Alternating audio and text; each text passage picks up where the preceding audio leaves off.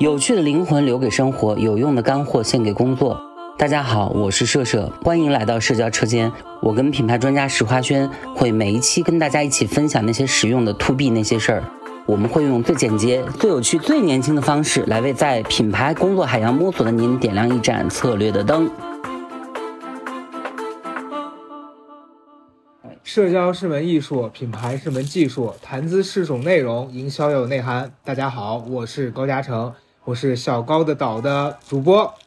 你们好，大家好，我是现在强行那个假嗨的社交车间的主播社社。这次我约了我们的我的一个老朋友，也是一个我们大概有八七八年没有见的一个朋友。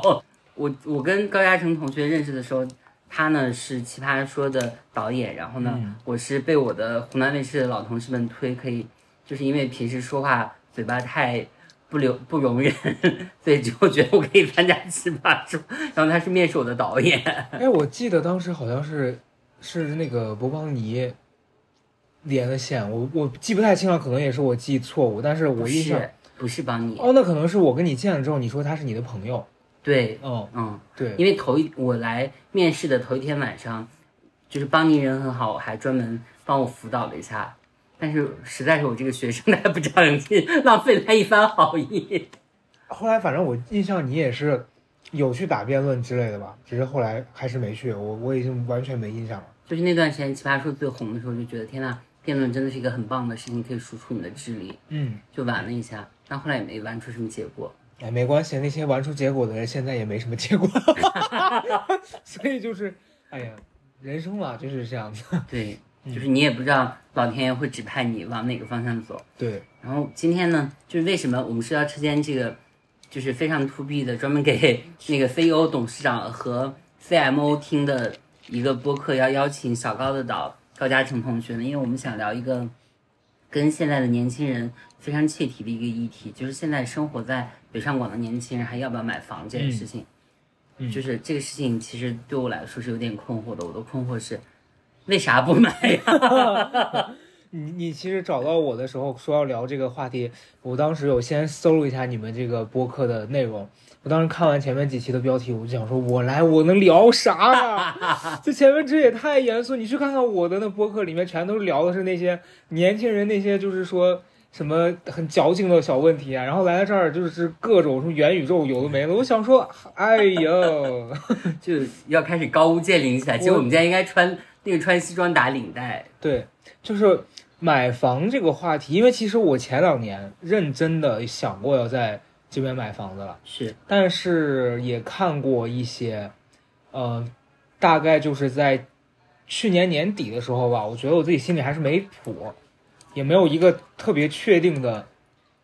没有一个确定的标志告诉我说你一定要在这个节点买房子。嗯后后来就搁置了。嗯，但我觉得买房这个事情，就是，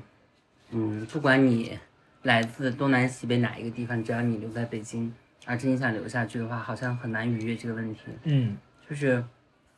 它既是一个因，也是一个果。我有一个朋友，我刚来北京不久，因为我是一六年的时候来的嘛，来不久我就问他。我说你不想在北京买房吗？然后他非常执拗的说，我干嘛要在北京买房？我在郑州有五套房，因为郑州的房子也挺贵的。嗯，所以我们就觉得他不会在北京买房。然后前两天我有一个事情去请教他，然后就聊起来了。他说啊，他最近刚买房，买在望京一个小区，是我挺喜欢的小区。我就觉得哇，好像这样的一个浪子也要在北京买房，好像大家最后都没有办法来忽略掉人生的一个巨大议题，就是如何在。那个房贷中的叫什么来着？呃，那个那就是房贷有两种选项，一个是嗯，哎呦，这个真的有点忘了。房贷有两种选项，你记得哪两种？你知道是哪两种选项吗？我都我都没有。就是一个是先还利息，一个是先还啊，一个是等额本金，一个是等额本息。嗯哦，就是你好像没有办法规避掉等额本金和等额本息这样的一个选项，就是到底我是。每个月还一样的钱，还是我从多还到少？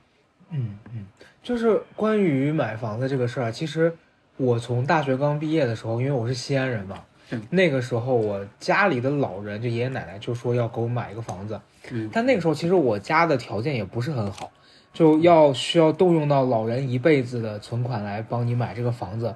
这个事儿对于当时的我来说是一个压力。就那个时候，其实你没有出来看过外面的世界是啥样的，然后老人告诉你说我要用一辈子的积蓄给你买一个房子，你会觉得说情感上很大的负累。对，然后你会觉得说天哪，我以后我是什么样，我会干什么，我在哪儿我都不知道。然后你让我一下子背上了这么多年的贷款，虽然说我现在在回看当时那个房子背了二十万，然后要要背二十年，你现在看其实感觉说，嗯，跟现在在北京买房子压力比它很小。但是现在一个一年的房租就是都超过这个，对。嗯但当时你想，你刚毕业，你我在西安工作的时候，一个月才挣一千八百块钱。你当时，啥？哦，我当时刚毕业的时候是在，呃，某一个视频网站公司的下面做编辑，哦嗯，就挣的很少很少。那时候我就想，觉得二十万是个看不到头的数字，每个月还其实现在如果说八百，就是我也在，因为我是西北人嘛，如果我也在，就是宁夏上班的话，我也会觉得二十万是一笔很大的钱，对真的很大。对，尤其你像现在可能刚毕业，如果家里条件是一般的人，二十万其实还是挺还是很大多钱。嗯、对，所以那时候我觉得，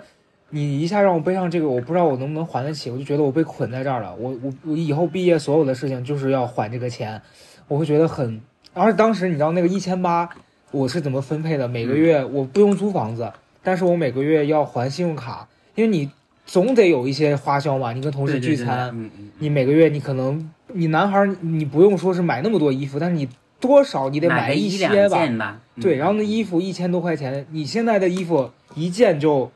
动辄几百块钱了，稍微好一点的，我这淘虽然淘宝可以买到便宜的，但是如果像样点儿的，对吧？还有包括有些，现在很多年轻人在那个拼多多和淘特买吗？嗯，我要讲一个，，就是拼多多买衣服这个事情。嗯我有一个哥哥，他现在身家蛮好的，就是大概就是三四千万的样子吧。嗯然后有一次我见他，他说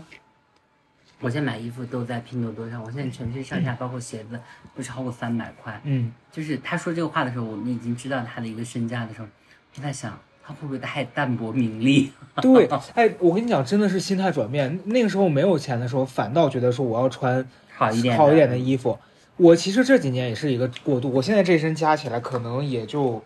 三百块钱吧，真的最多三百块钱。嗯但是刚开始毕业，或者是你刚到职场里面，你会说希望自己打扮的好看一点。嗯，然后想被别人看不起。对，那时候一千八，你想这些东西加起来，每个月根本就是入不敷出，然后你还要还房贷，你背上这个八百块钱房贷，要二十年之后，你就觉得天哪，我这一千八的工资就剩一千，我每个月我得过多苦啊！你就根本别想说什么社交，对，然后也不能谈恋爱，就是你谈恋爱你，你你总要有一些消费吧。对看个电影，哪怕去肯德基，是的，疯狂星期四，我就会两个人也要花六十。我就会变成那种网上被人家吐槽那种，说这个这个抠逼，就 就那种感觉，所以当时觉得很可怕。然后后来还是拗不过他们嘛，他们就买了这个房，但就用了贷款的这个名额。我那时候是完全没概念，我不知道说贷款的规则是什么样的，所以到了前年我要在北京想要看房子的时候，是我才知道哦，原来我用过了这个之后，我现在在北京的话算第二套房子了，那你知道从前年到今年，北京的房子涨价是吧？也涨了不少，我知道啊至少有某一些片区吧。嗯嗯嗯，但是我一直是觉得，你就算把我放回前几年，我还是没那个钱买。我不是说我嗯，说就是有钱你没买，搞到你买不起了，而是我回到了那个时期，我还是买不起。哦，对就像我们现在回，就是常常做这种假想，哎呀，回到二零零八年，我要在北京，我买了十套房子。对，二零零八年我一个就是说怎么讲呢？那个初中二零零八，年我们回去，我们 我们一样买不起，家里面也买不起。对，因为我我我很清楚的认识到我们家人当时给我买西安那个房，那个房子当时买才五千八一平，就是西安房价现在？呃，应该是我想一下啊，当时应该是哪一年？二零一哎，二零一四一三一四吧，就将近那十那个楼盘应。该挺好的，精装是不是？它也不算是特别好楼盘，因为那个位置其实，在西安不是一个说很好的，但是现在也呃在那个西安的一个叫新家庙的跟那个就那附近，它其实是嗯东、东二环和北边的交界处。然后那个地方，嗯当时我去的时候，我记得我第一次跟我姑去看房子，那地方真的就是鸟不拉屎。现在应该挺好的了。现在发展起来了，啊。但还是我每次回去啊，我会觉得那一片的规划怎么讲呢？还是你觉得它不够洋气，就看起来就是灰不拉几的，然后里面开那些店什么的也都就特别接地气，但是你会觉得这个地方怎么看起来乱乱的呢？啊，就就懂。对我就不是很喜欢那个地方。但是那地方现在房价也涨到了一万五，你想买的时候五千八，对。但但我家当时买那个房子真的是，就是竭尽家里所有人的全力才买得起，所以你就说你回到那个时候，你还是买不起啊。哦，嗯，其实买房对于任何一个时代的只凭借自己的能力的年轻来说，都是一个大问题。即使你现在收入比起当年来说已经发生了巨大的变化，但是你的眼界、你的审美和对居住居住要求的这种。提升也发生了变化，对，就现在让你好，那比如说在你的预算内，你可以买一个地下室，你不去买的，因为那个不现实。是的，是的，因为我在西安，其实我们家虽然是西安的嘛，但是我们在西安也租过房子。是，当时的情况是因为我小时候跟爷爷奶奶住在爷爷单位分配的那种房子，就是比较老的小区。等到我上大学的时候，那个房子已经条件很差了，嗯，而且是一楼嘛。他的厕所是在家外面的，就那种老小区。我知道要出去。对，那那时候奶奶爷爷年纪已经比较大了，你对于一个老人来说，你你冬天要去那样的地方上厕所，我都觉得很遭罪了啊。他们两个肯定更痛苦。然后那时候我就我不挣钱嘛，我还在上大学，我就跟我几个姑姑商量说，就是嗯，真的不是说我为了我自己，嗯，我觉得为了他们，是不是咱们可以把这个房子租出去，然后给他们稍微换一个？因为你们一直说要买房，也没买。对吧？而且，你现在就算立刻去买一个房子，你从装修到他们能住进去也是需要时间的。所以你不如让他们先住一些比较好的条件的，对再说嘛，对吧？孝顺。嗯，我觉得说不上孝顺吧，就是觉得应该这么做啊。所以当时我们在西安的北郊的二环租了一个房子，那房子我记得很清楚，是两室一厅，然后是一个新装修的房子。啊，那好开心。里面很好，那小区也很新，但那个房子当时只要一千五。我前段时间大概可能就一个月前，我好奇，我说我查一下这个小区的房价，你知道那小区现在租多少钱吗？嗯，两千，就过了十年了，将近哦，涨了五百块钱，就是就是你知道，哎呀，我当时就觉得我好想回去租，好想回去，我就不用买房子租，哎，真的就是说不用再为了生活而苦恼。但是你你不太可能回去，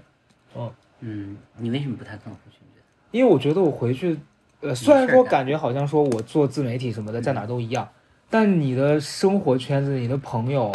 你的大部分的这些全都在北京了，你就是不太会想回到那个环境去了。我觉得文化行业的年轻男生女生，只要有最后一次选择和抗争的余地，都不会愿意离开北京。对，就我其实前几年回去跟朋友玩的时候，也会有一个感触，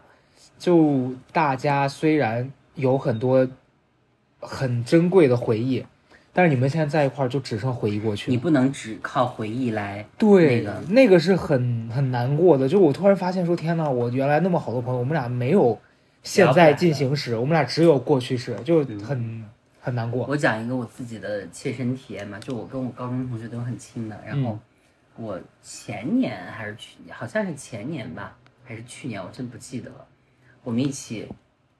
在我家，我们吃一个饭，然后。点外卖，然后就自己做了一点儿，真的很高兴啊！同学们都来，然后头一天就太高兴了，所以，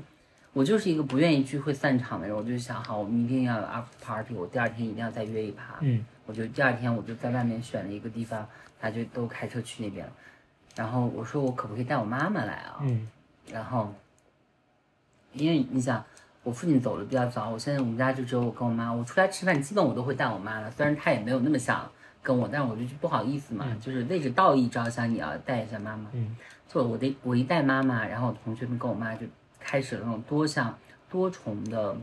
催婚。哦天，就是多重维度的，来自父来自妈妈这边的和来自你的同龄人之间，就是那种已经结婚了、有了两个小孩的女同学来对你进行嗯攻击，就是关心了。但是这种关心 其实。更让我窘迫，嗯，所以我那天以后在那之后，我就有很长一段时间，可能有个半年啊，我就是，就是因为这件事，我是不想见他们了。我就觉得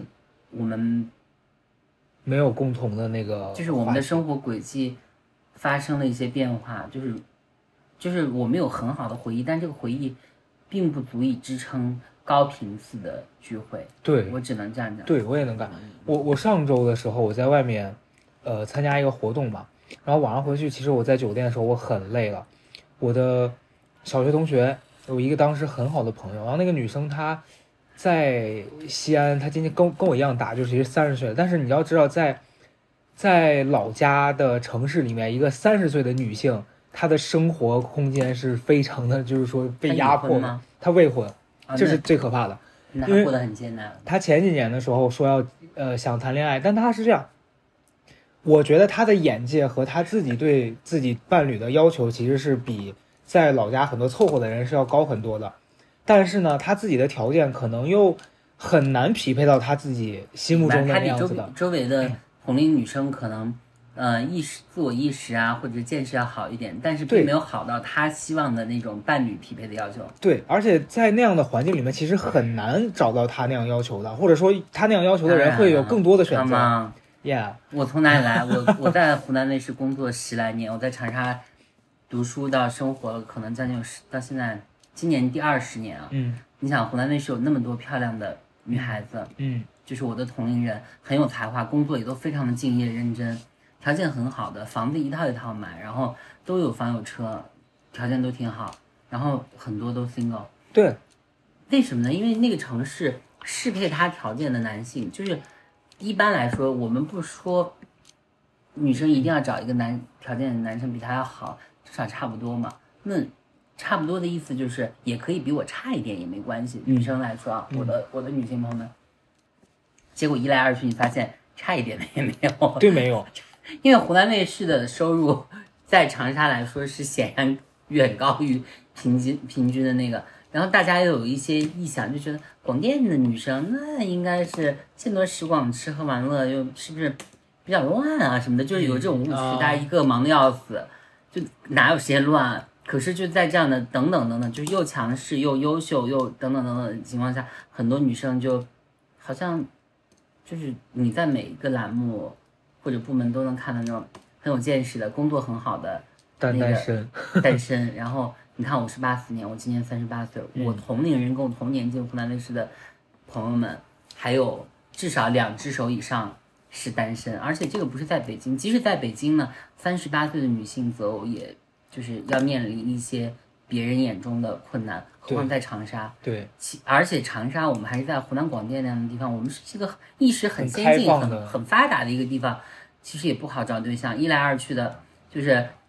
我的那些好朋友们就变成了，就从漂亮美眉小小某小某变成了某姐某姐，再后来就是 姨，不是，就是因为你可能有一些行政职级以后，别人就管会管你叫某老师、某主任了，你就会变成就是二十岁刚工作的时候眼中看到那种冷漠的、很凶暴的那种。没有什么人情味的中年大姐，然后因为你不结婚的关系，你任何有关工作的一点要求，对方都会说哎呀，他就是找不着男人，就没有男人如何如何，对，哎呦，就是很多人后来就真的来了北京了。我跟你讲，我那个朋友就是，他前几年他们家人给他介绍对象，然后他当时跟我吐槽说，他妈给他找的相亲对象，就是各种奇葩你都能见到，就已经到他妈就是他，而且他们家当时是拆迁户，所以就有很他们家条件应该不差，对他们家就有很多套房子，然后那也太爽了。他妈就哎，照理说家里有那么多套房子，你不结婚，你觉得是独生女？对，我就收租，我自己过开心点不行吗？他妈当时跟他讲说，只要现在有人愿意娶你，他就算是个残疾人，我赔套房子我都把你嫁过去。我当时听完，我觉得怎么会这样？你你能懂那个震惊吗？就是嗯天呐，我当时想，我要是他，我真的会疯。然后他那天晚上给我发消息，就是很崩溃，因为他前段时间我知道他谈恋爱了。是。跟一个比他年纪小，大概可能有五六岁的一个小男孩儿，然后就到了，他跟你同龄，他跟我同龄，他今年应该三十一，你都三十一我了，三十一，你是？我九一年的，九年，你属羊。我，属羊，对对，属羊是这种就是老人的这种就算法，正常人都说我九一年，对，然后反正就你想，一个女生，一个女生三十一岁，她找了一个比她小可能五六岁的伴侣，然后在我们家那样的一个环境，她走到谈婚论嫁这一步了。其实这个男生是想跟她结婚的，但男生的家长就不同意。他那天晚上就崩溃，就跟我讲说，他说你你觉得一段没有结果的恋爱，我还要谈下去吗？但我很开心。闲着也是闲着，我就我就我当时真的不知道怎么回答他。我说你要是只 你要是真能那么坦荡说你就为了开心，那你就谈。但我觉得你做不到，就是你你一旦开心，你就开始有期待，想要更多，想要一个稳定的家庭。那这男的明显给不了你啊。微博有两个那个男权视角的那种中年男子博主，一个叫财宝宝，嗯一个叫卢湾伯爵，嗯他们都流行一句话叫“用了再说”。是的，就是你因为他已经已经就是有的用了。对用了再说，到时候再分没关系。嗯所以我就觉得，我就发现啊，文就是我们这种文艺青年想要的那种人生，跟就是世俗意义上的那种幸福人生，常常有不可逾越的鸿观念上的鸿沟。对，而且你要花很大的这种代价来做自我突破、自我意识上的突破，才能从文艺青年变回普通青年。是的，嗯嗯，但是文艺真是一种病。我以以前不觉得，我现在会觉得，就是就是有关买房这件事情，那一直以来有一句话，就是我是可，就是呃，幸福不是幸福，幸福是你经营出来的。对这房幸福不是房子，你租的房子你也可以把它弄下，就类似于这种话。嗯但实际上，你从经济学的一个角度来说，你就就就事论事，你回到数字上来说，你租一个房子十块钱，然后你一年的房租一百块钱，嗯你花两百块钱来给个这个房子搞装修，等于说你可以多租三年，嗯然后你这三年加起来，再加上你这个装修的钱，就六百块钱。可是搞不好你买房以后，你的月供也只有五十块钱，也就是六百块钱减五十，你又可以还一年，就类似于这种算法。嗯嗯嗯我以前是对买房这件事情很嗤之以鼻的，因为我买房非常晚啊，嗯就是我在长沙的时候，我的同龄人全都买房买车的，然后我还租房，嗯而且非常得意。就是今天从哪个地方捡一个那种四四件桌，然后回来拿那个砂纸加那个酒精打理一下，然后弄弄很久，可能弄一两个星期，自己上漆啊弄，你玩一下，你就觉得哎，我有一个很棒的桌子，然后我在上面写毛笔字啊什么的。然后隔两天，哎，我在这个地方看到了一个那种樟木箱子被人不要了，我回来清理一下再弄，就老是做这种事。直到我二十九岁的时候，我忽然有这种感觉，我发现，天呐，我的朋友们都有房子，哎嗯就是每一个人都是二十九到三十那一年，就就是我觉得我二十九到三十和三十到三十一，就是你现在这个年龄啊，就这三年有非常特殊的感觉，就是一夜之间就长大了，就是长大的标准就是不管我在哪里，我要有一个房子，我不要再付房租了，因为就是你跟房东的这个关系永远不是对等的。对。就是你永远在帮助他来做他的，就是你的血汗钱是他的理财所得，哎。嗯。因为房子是一个金融产品，对。所以我就觉得，包括我到现在，我跟我的弟弟妹妹和我关系比较好的同龄人或小一点的朋友也都，就是我们互相共勉，还是要买房，就是你不一定在这个地方买，但是你一定要买房，因为你要靠那个通货膨，就是用房子的那个价格的迭代来对抗通货膨胀，所以买房要买对。至于在北京买房，这个对我来说，就是从我来北京那一刻，我就意识到一个问题：只要我留在这里，我就可能会不会一直租房，即使租房，我也要有自己的这个一个房子在那里帮我收租，我觉得这个我才能接受。嗯不然你想，我们辛辛苦苦赚的钱全变房租，房东不会感谢我们的，房东只会觉得，就是哎，三个月啦，是不是？小谁小谁小高小张小刘那个一下，这还是比较客气的那种啊，嗯所以我就觉得嗯不要把钱浪费在房租上。嗯，因为因为我我是觉得，你知道网上不是之前一直在分享一个概念，说这个房子是租来的，生活是自己。其实我、我特别就是听到这个话，我会觉得就是很矫情啊。但是我为什么从想买到现在又觉得好像买不买对我来说没那么重要了？就我的心态是，我跟你有过一样的阶段，是我觉得说我每个月挣这些钱全都给别人交房租了，一毛不剩。就这件事儿让我没有安全感，呃，再加上我在租房子的时候有几次不太好的经历是，都是有这样的经历。对，就是突然人家要卖了，你就必须得搬走了，嗯，或者是，呃，今天他有一个什么事儿，然后他就突然就决定这个，反正就你没有决定权嘛。嗯。这件事儿是让我当时很想，但是我比较被动的是，我刚一开始的时候讲到就说家里头那个房子的事儿，其实我有一个有一个阶段我心里会有点不平衡，是因为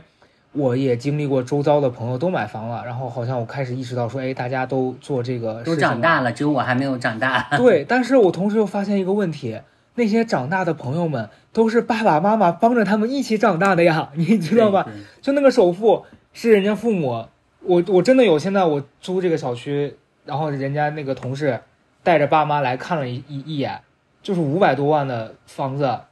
一笔交清，嗯，就是你说你能不羡慕吗？你多少是有点羡慕的，但是问题羡慕啦。对，但我们就没有那样子的条件嘛。然后你你像我家里这你个房子，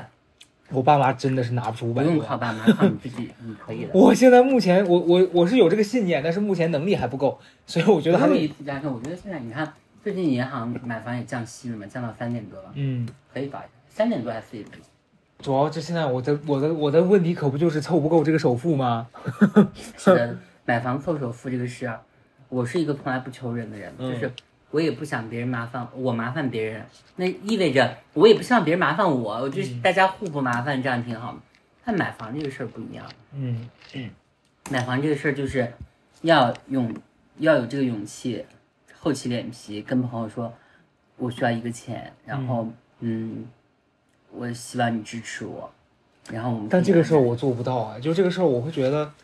呃，我其实前两年有我有，三十一岁的时候让我买房，问朋友借钱啊，嗯我宁愿跳楼。我们家现在住五楼，我可以从五楼跳下去，我也不做那种。所以这个脸皮是随着年纪越来越厚，是吧？不是，就是我现在意识到一个问题，就是我想要解决问题，嗯，就是我认为问题比我的感知更重要。我是这样想的，就是嗯如果说感知大于问题的话，那其实我并没有试图解决问题。我现在不太接受自己是一个不愿意解决问题的人。嗯嗯所以我觉得，在这样的一个背景下，借钱它带来的一些附加性的嗯耻感就被迭代掉了。对，你知道，因为你刚讲到说你在三十一岁的时候的这个感受跟我现在很像。我其实大概去年前年聊跟朋友聊到买房子这个事儿，我有认识到那种就是很好的大姐、大哥，然后他 他就跟我说你要买，你可以跟我说呀，因为我的钱留着没用，我可以借给你。反正我会给你会给我算利息嘛，那但我的压力是觉得就是首先，了一个很大人情。首先我觉得我跟他没到那个程度，懂，其次是我很怕他就是在客套，然后我把这事儿当真了，我真的去要，他又说，哎，你还真来要啊？你看 这这件事儿，我觉得，嗯，我就觉得自己的父母都靠不住，你怎么敢去跟一个没有血缘关系的人？可以问一问嘛。我觉得就是，如果说真的那样的话，我们就算好嘛。那我肯定会有一个银行的利息在嗯这里，就是肯定是不会让您这个收益，就是在收益上那个的，你就当他呃借你这个钱，就是在某个年份之内的一个理财好了。嗯，我就是还是有一点迈不出去那个那一步的那个坎儿，是觉得嗯嗯，我要为了这个事儿去欠那么大一个人情吗？就是有一点觉得说，说到欠人情这个事情啊，我嗯。我真的是觉得，就是作为一个成熟的社会人和职业人，嗯。要舍得求人，因为嗯，我对你讲了我我想拜托你的事情以后，嗯，其实某种意义上来说，我跟你之间我们的关系增进了一步。嗯嗯。嗯，嗯我觉得这既是一种 投名状，也是一种示弱。但是人的感情一来二去就这样熟的。就是我有很好的朋友，那时候，嗯，他要买房的时候，当时我是手上有一些现金，然后他就跟我说了一个数字，我就说好，我就就是支援给他了。然后嗯就你，我觉得只要我们不是那种坏人和那种笨逼、坏逼，都不会是。就是有那种施恩于人的这种，哎，我借你钱什么，不要把这种话放到嘴上。那你就如果说朋友真的希望你支持他的话，那一定是你们之间产生了某一种共识，是他认为你可以嗯有帮助他的这种能力和信任在。我觉得被帮助也是如此。就是如果说我有朋友愿意那个的话，其实，嗯，我之前有一次，就是我有一个很好的朋友，我们俩人每次在见面的时候都要斗嘴的，都是要常常就是最后的 ending 就是略略不欢而散。然后有一次呢，我跟他说，我想要在一个地方就是有一个呃买房的这个事情，但是我的首付需要一些钱。他说，嗯，好，你需要多少？我说了一个数字，他说那个数字我有。嗯嗯，本来我是要给我爸去建立养老院的，我说借给你吧，后来我说行吧，他说哎呀，妈呀，你跟我爸就是我的钱又被两个男人给 骗走了，我就哈哈大笑。那一刻我就想，我一定要在最短的时间，然后按照一个理就是一个理财的一个利率，把这个钱偿还给我这个朋友，因为嗯你就知道你得到不仅是他的帮助，你得到了你朋友对你的爱嘛。嗯其实被得到爱的时候，是有点那种，就是想要，就是投怀相抱的那种，但是也不至于，就是我觉得是一来二去的。如果他遇到什么问题，那我们就看一看嘛。朋友遇到了很重要的节点的时候，你也可以，嗯，去问一下是不是需要我的帮助，因为，嗯，我觉得我们西北人是有互相借钱的习惯的。这句话怎么说来着？就是，嗯，对就上升到西北人。是因为我们朋友，我们我觉得在西北，至少我在宁夏，我觉得朋友之间是有通财之意的。嗯我们家以前小时候买房，我妈也问我朋友借过钱，嗯嗯因为亲戚借借不来，嗯有钱的亲戚不愿意借，没钱的亲戚借不出，对，就只能问朋友借。那后来也有就是，嗯，包括后来考上大学以后，那肯定就是亲友团，除了亲以外还有友啊，要一人给一点，你要对不对？支持一下小孩去外地读书啦什么的。那我们长大了以后，我有亲戚的小孩就是考到了一个挺好的学校，那我跟他高考之前我就说，嗯，如果你考到了九八五或二幺幺的话，那我可以送你三样东西中的某一样，你自己选一下。一个是一个高配的呃新的苹果手机，一个是一个呃比较好的呃苹果电脑，然后还有就是我可以送你一个你可以用到 iPad，你就日常可以学习资料什么的，但是你只有一份哦，你就要选想好。然后后来他成绩下来以后呢，他说成绩没有那么好，没有考到九八五，但上了一个二幺幺。我说二幺幺也很好啊，对不对？那肯定还是要支持一下。那他最后就选了电脑，我说没有问题，我就那一下。那那我我跟你讲，就是你讲完这个，我会有一种，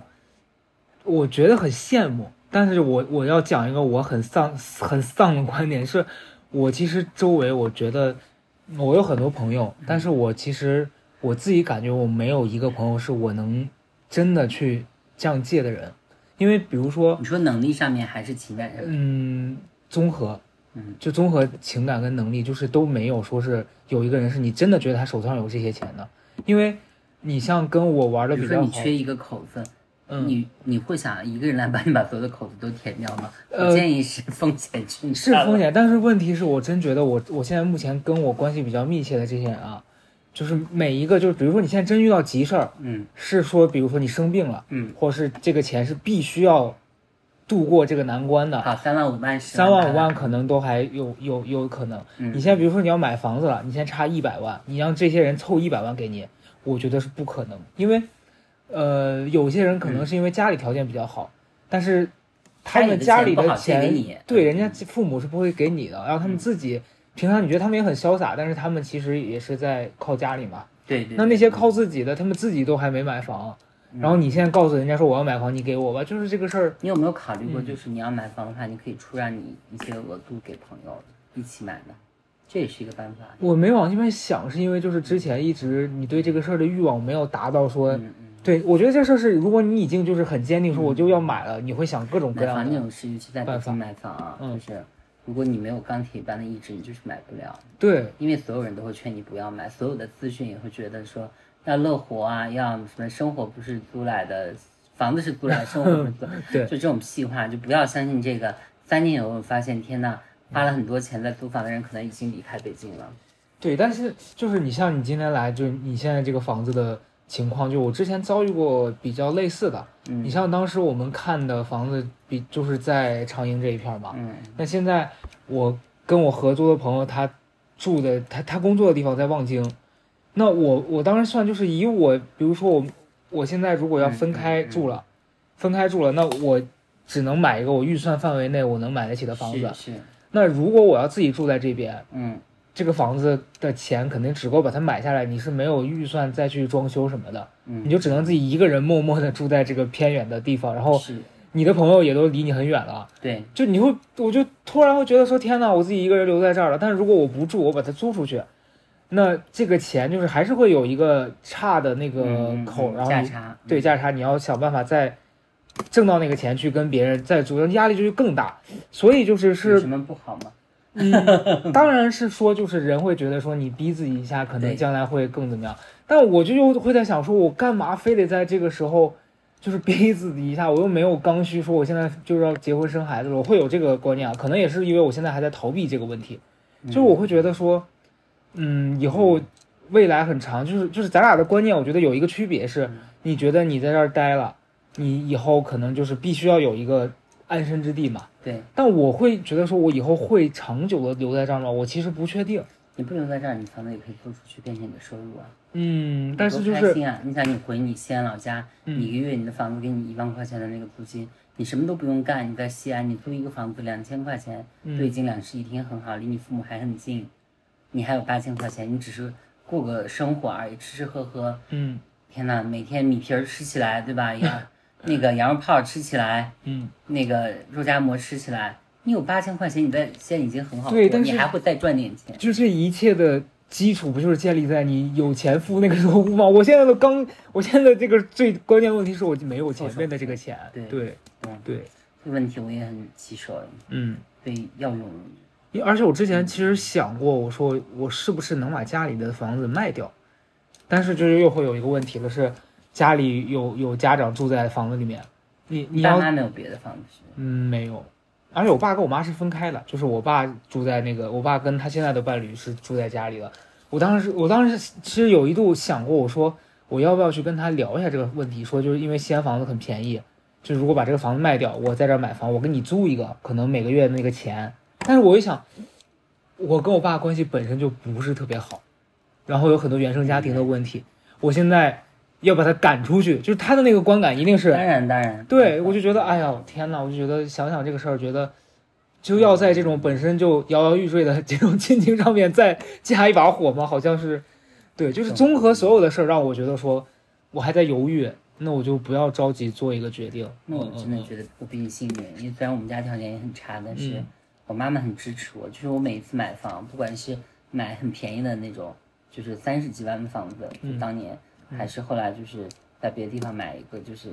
比较贵的那种房子啊，相对于那个价格来说，嗯，我妈都给了我支持，就是几万块钱也可以出，几十万也可以出，是，就是她愿意帮助我。对，我觉得这点是很多像你啊，像我很多有的朋友他比较幸福的地方。对，就就是是父母如果愿意真的支持子女的话，哪怕你知道他的能力也只有这样，可是他因为有一个支持你这样的信念，他会给你很大的勇气。对，这个勇气就可以帮你。其实你刚才说了很多，这种就是你介意的点，这些点都不是很就是很实质的钱的问题，它还是更内在的一些原始的那个原问题。对，嗯，对，因为可能咱们俩从来没聊过这些问题，就是我我的家庭的嗯问题是比较大的。因为对于中国人来说，买房从来都不是买房，嗯，买房是我们生活的一大部分。对，就是你不管是你来自中国的哪里，只要你在北京生活，你好像就很难嗯规避这个问题。嗯我我刚来北京的时候，我有一个姐姐，那个姐姐真的是一个大姐姐了，人 家已经退休了，嗯退休以后又开了一个很大的广告公司。她跟我说：“你们这些人一天到晚吃名吃米其林黑珍珠，穿名牌儿拎名牌儿，嗯然后出门就打专车，那我就问你啊，那些东西你老了以后他给你养老啊？然后我说那我要怎么办呢？买房啊。然后我说，可是北京买房不是一个很复杂的学问吗？嗯他说你就记住一句话，你记住十二个字。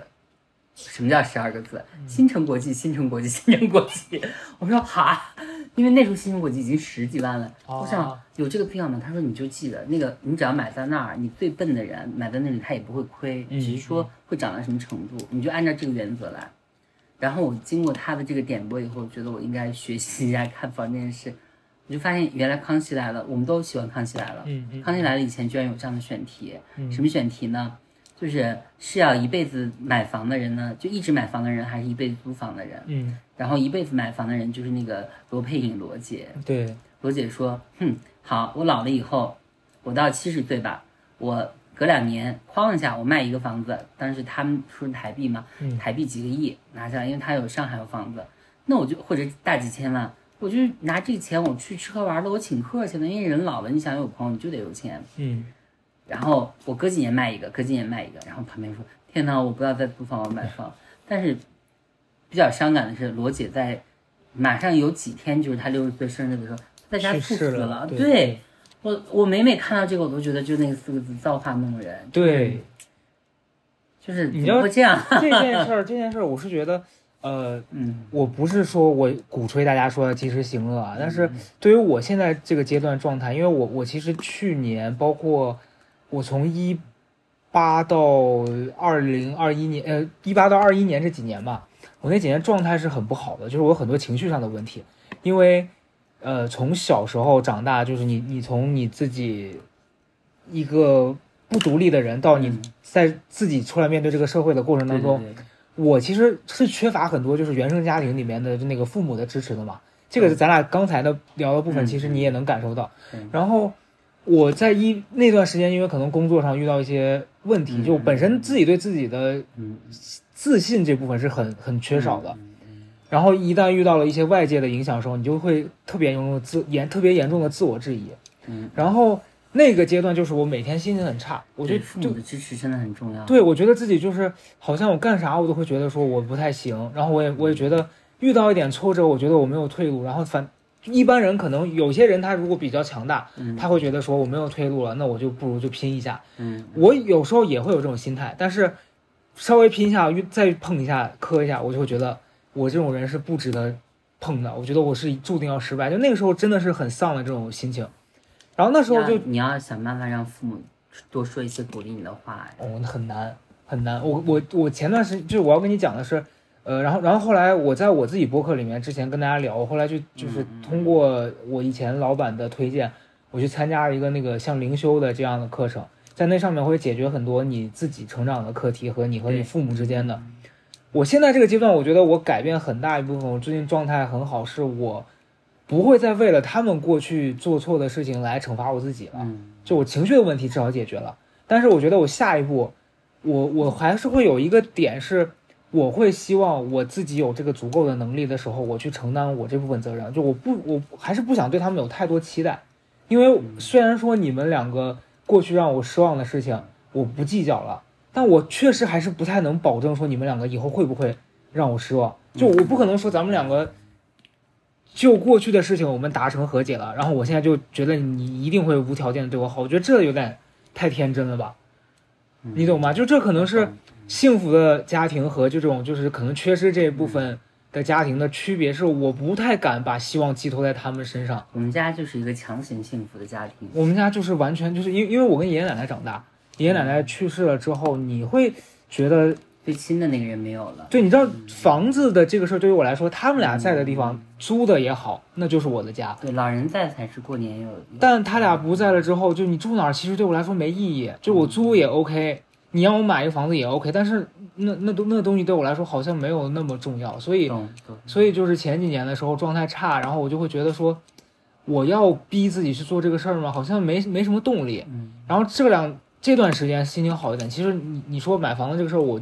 我我关注了很多那种就是在北京周边博主之类的。呃，倒是没有博主，就是他是北京周边，当时我朋友也会给我推荐嘛，嗯呃，说就是在什么嗯类似昌平或者是哪里，就比较远的地方，它会有一些那种呃正在盖的，就很便宜，但是就是距离很远。他跟我说，你其实，在现在比较没有疫情啊什么的这种情况下，你去了解了解啊，你可以买一个小的，然后你慢慢再往城里换吧。他们也是这样跟我讲你朋友说。的挺好的。对，所以我其你实想，你如果前年买的话，你今年两年以后你已经没有大树，你就可以卖掉再换一项了。前年真的没有钱，前年疫情，然后我有大概半年的时间是没有收入的，嗯嗯，那你有想过今年买，然后后年换吗？呃，也太快了吧！我跟你录完这期播客，我回去就买房，我跟你讲过，我买房一件很疯的事啊，嗯我就下午看中了那个那个公寓，是一个长沙的公寓，嗯嗯，叫华永华时代，嗯就在下影医院正对面，然后有一面有一面是正对着那个宁家湖嗯的那个烈士公园宁家湖那一块儿，很美那个视野。然后我当时看了以后，我就问我一个在长沙很懂买房的一个朋友，嗯就是我真的有朋友，他的爱好就是看盘哦，啊，就是日常就会看一看看一看，说起来头头是道那种。然后我打电话给他，他说好，我给你推一个人。我那个我跟那个人推聊了以后呢，我就问我另外一个朋友，因为那个人已经在这里买了，就他们两人各推了一个中介给我，嗯就比了一下价。嗯比完了以后，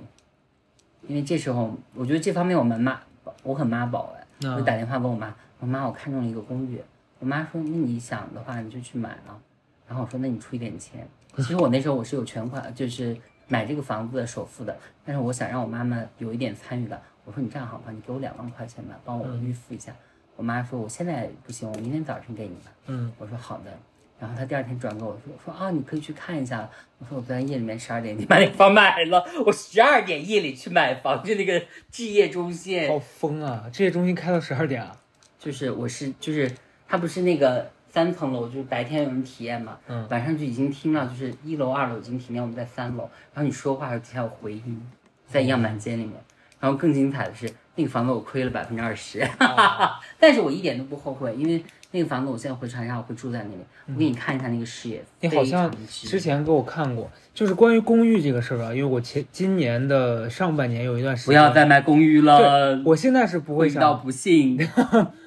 但是你知道，因为我之前刷小红书，小红书上有很多这种就是居家博主，哎呀，他就他就给你拍走开吧，这些人骗子。在成，尤其在成都、杭州这些地方，嗯他们就会拍自己买那个公寓，然后装的特别好看，然后然后那标题都是什么什么那个四十五平独居 loft 如何也能拥有幸福感，就就是这种 这种。然后我当时看我说哇，好好像不错，然后然后也查了价钱，发现确实很便宜。但是我一想，我也不太可能说为了这个房子我就换到那边去吧，就还是迟迟的没有这个动力。我给你看一下哦，嗯，就是说到很美的这个 view，我就要给你看一下我长沙那个公寓，现在这个公寓还没卖掉是吧？还在？刚收房不久，哦，才收啊它是。个期房啊，确实很美，但是也确实让我亏了钱。我现在我来，我有来期待一下。就你看了那个以后，你觉得哇，也真是令人愉悦。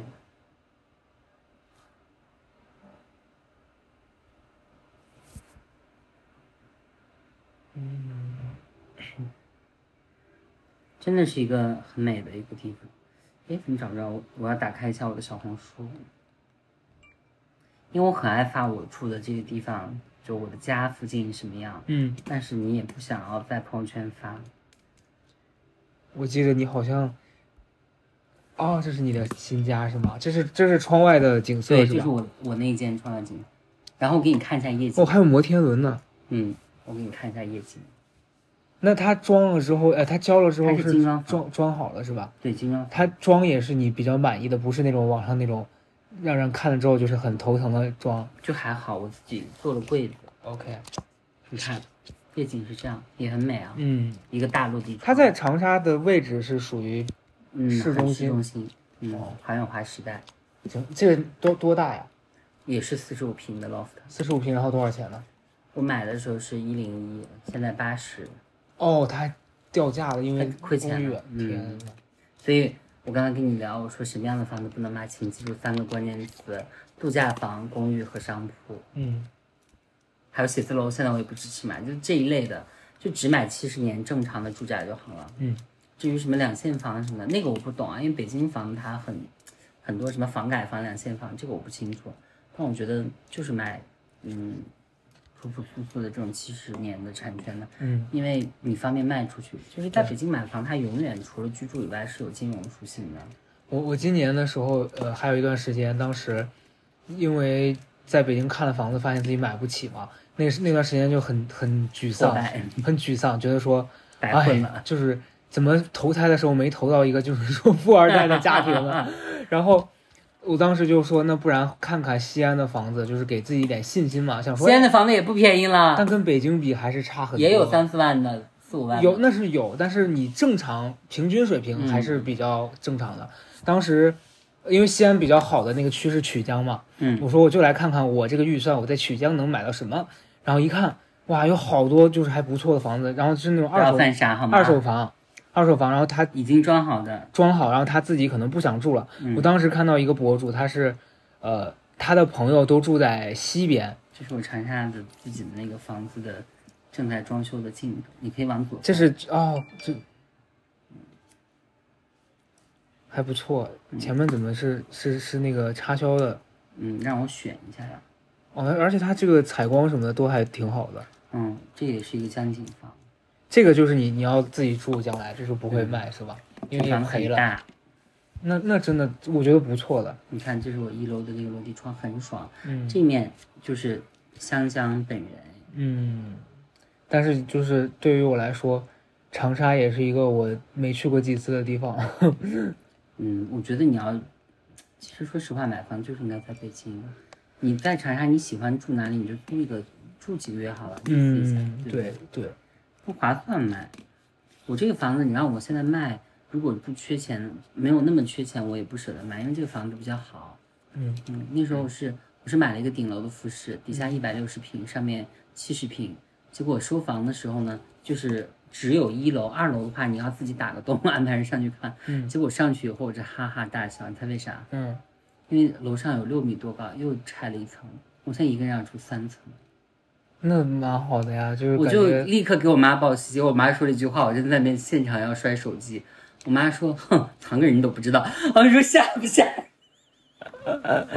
但是我就是跟我妈说，我说那你要是来长沙生活的话，你就住一楼，就把一楼的主卧给她，然后那个房间采光很好，有房间里面有套内卫生间，嗯，然后我自己住二楼，然后我们楼上还可以打乒乓球这样。你妈是日常在长沙没有在生活的，宁夏，我是宁夏宁夏宁夏，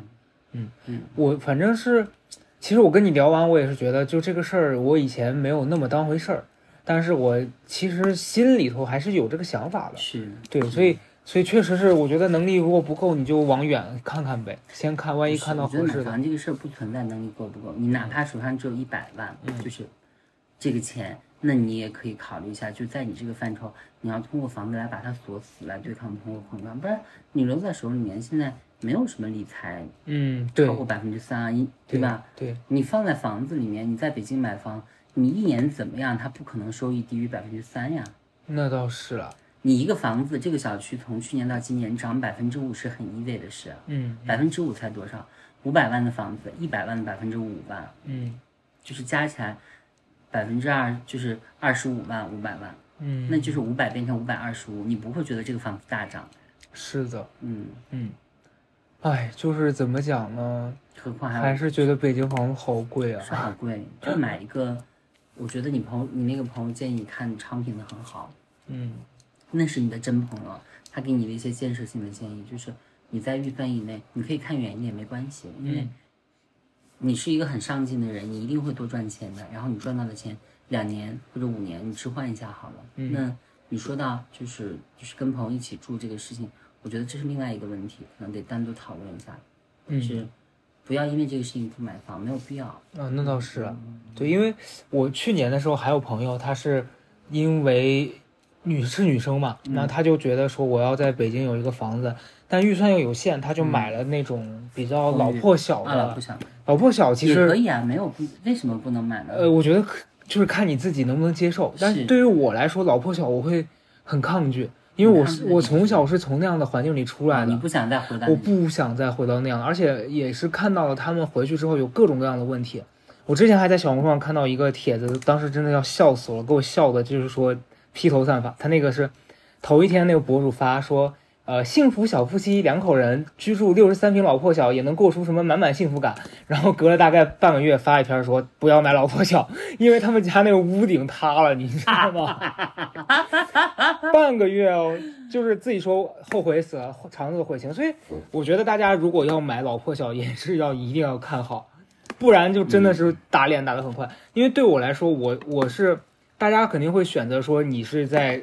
位置和价格上，你肯定是有你预算有限的情况下，你只能择其一嘛。那对于我来说，我可能觉得我能接受是住远一点，但是这个房子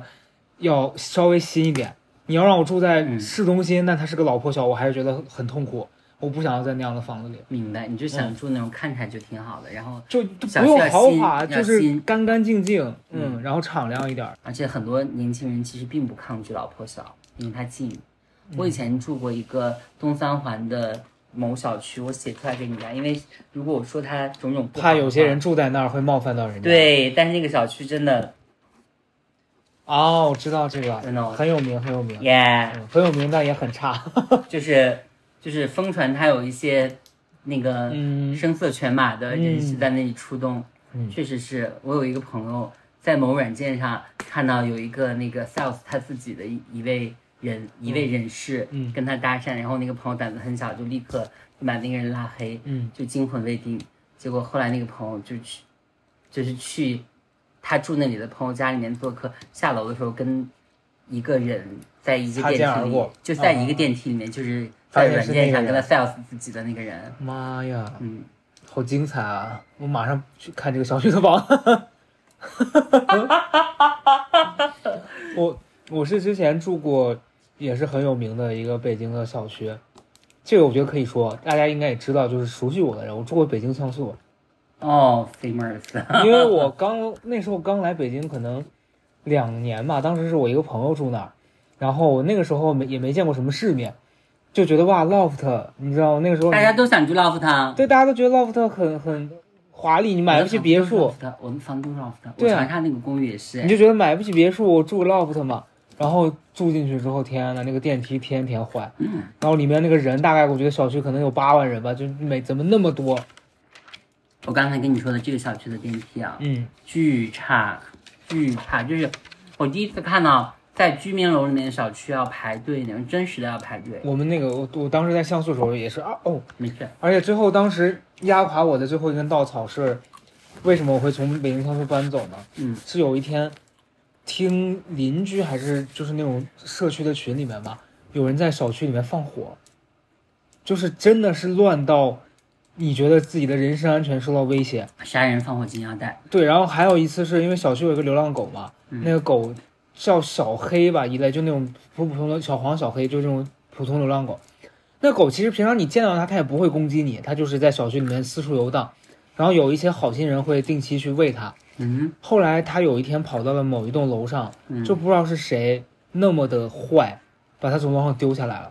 就那个狗就活活被摔死了。好变态啊！就因为我自己也养狗，我是我无法接受我跟这样子的人住在一起，所以后来我坚定的就是搬走了。我说这地方我我我，因为我很怕这样的事儿有天也发生在我身上，而且你是你是没有能力改变这个地方，你只能离离开它。对，就所以大家买房子什么，就不管是租还是买，就是一定要注意这种环境，像这种哇，差的真的，真的很很很要命的。我小时候看台湾地区的那个那个综艺节目，有一种买房主题的，嗯就类似于什么佩珍他们主持的。啊，你真的看很多港台节目？我这台我台风超熟，嗯，我天生就应该做访谈节目，可是我在湖南卫视那些年，访谈节目不红。对。佩珍咋的了？佩珍她当时主持一个节目，然后有一个嘉宾就说，那个嘉宾叫某大某，我记得他的名字。他说看房你要四看，什么四看呢？你要日看、夜看、周间看、周日看、周间看。你白天也要看，吗那不就是每天都要去吗？就是你这个房子你要看四次，你要白天就是四个维度，白天你要去一下，然后可能是周间或者周末，然后晚上也要去一下或者周间周末，你要看一下，因为很多问题它不会同时出现，有可能是白天有问题，有可能晚上有问题，嗯。有可能是周间或者周末这种。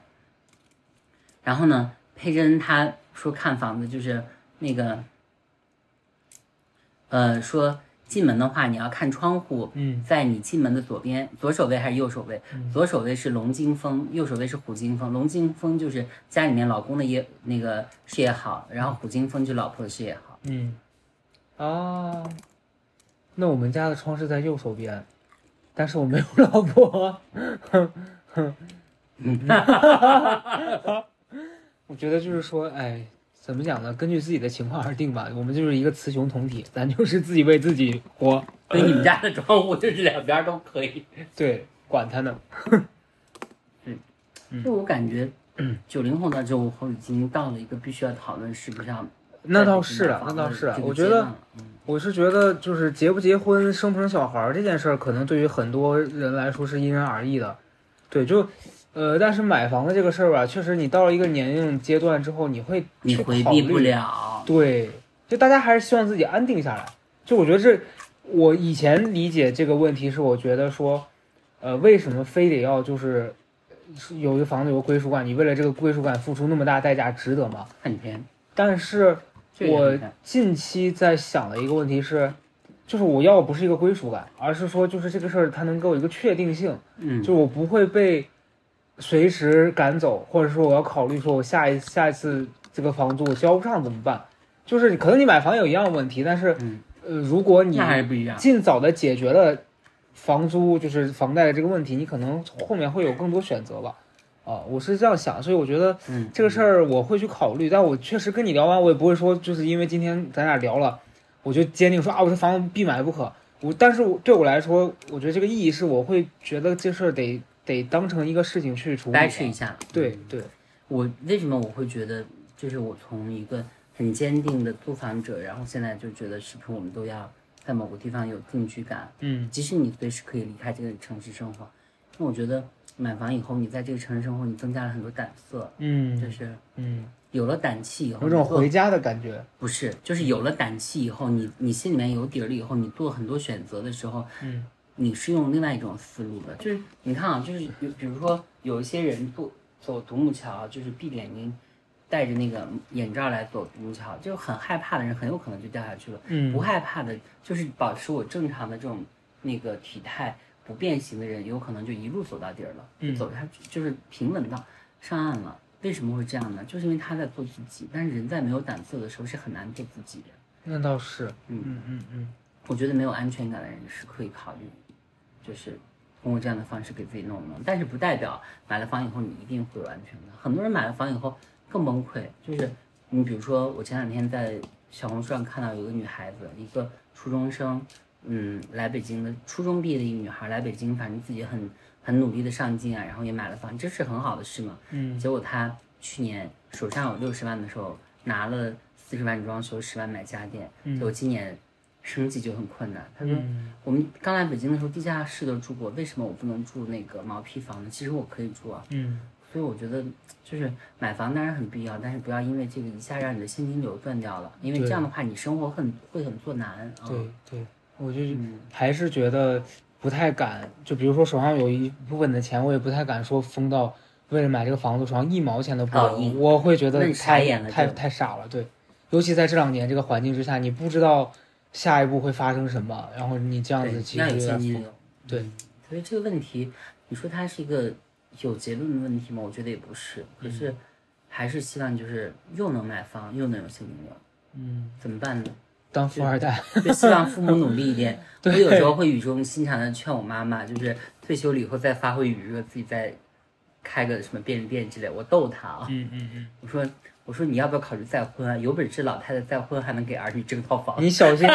小心他去开便利店，完了那个现金链断掉，还问你要，你到时候就是我跟，你讲哦她不，是这种人，哦。她我妈就是我给她钱她都不花哎。天呐，你妈还缺儿子吗？我就要去，我去认干妈了。你知道吗？我妈妈她有一点啊，就是因为她对我就是我妈是我的超级大粉，她是我的粉头哎。她就是从小到大她对我迷之信任。我很多亲戚这种长辈都说你对儿子也太溺爱了吧，不知道你儿子以后会怎么样。结果后来因为就是工作还比较顺利啊，然后我妈就变成她姐妹团中的女儿专家。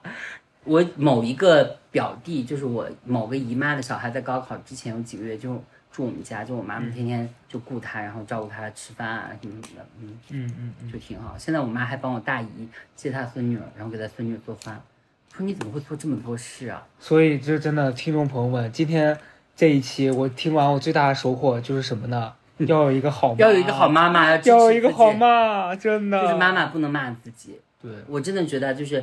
就是我们自己做父母以后，也不要动不动就像我们西北人啊，很多父母对于小孩就动不动要来一嗓子，也并不认为这是一个大事儿。对，我觉得这个就不行。你就是那小孩胆子很小，你要一点点培养他那个胆色。对，我那时候天哪，我在长沙的时候就混得很差，就眼看混不下去。我跟我妈说：“我说妈，我没钱吃饭嘞。”我妈说：“那你现在要干嘛？”我说：“我最近辞职在家写书。”她说：“你要不要回家啊？”然后我就觉得我妈很够意思。我说：“那你给我点钱吧，我要买票回家。”我就真的回家待了几个月，写两本书，然后